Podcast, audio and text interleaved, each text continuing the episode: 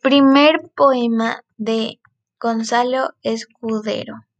La locura. De toda primavera es la florida hermana que viene con el ritmo de las muy buenas cosas a tocar nuestra puerta con sencillez aldeana y a decirnos el salmo de las últimas rosas o a contarnos consejos que en alguna lejana tierra se sucedieron felices y sontosas y a reír con la risa y a evocar con la sana mueca y sentirle éxtasis de manos temblorosas.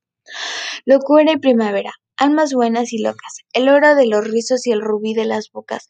La una siembra los granos, la otra cosecha mieses.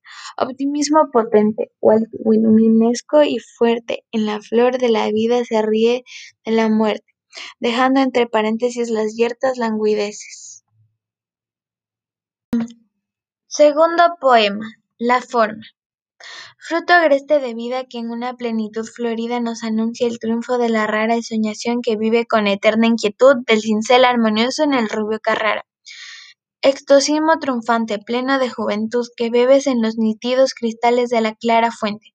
Sonoridad que arranca del laúd la neurótica voz que nos interroga. Forma tan grubilínea que en olímpicos frisos triunfantes con el oro sustentó de tus rizos o diste al viejo ritmo el talle de una plástica mujer de líneas griegas o como una serpiente que retuerce su cuerpo salvaje eternamente en los contornos de la figura elástica. Tercer poema.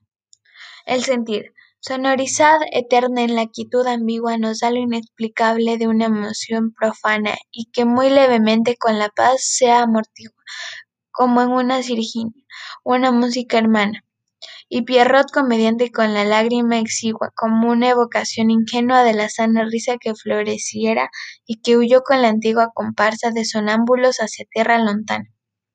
Sentir intensa sombra, de cuerpos y de vidas, y la divina sangre de todas las heridas que fluye eternamente como una carías y cae sobre el ano, foro de la sonora voz, mientras la buena vieja ha cegado con su hoz rosas del rosal de la melancolía.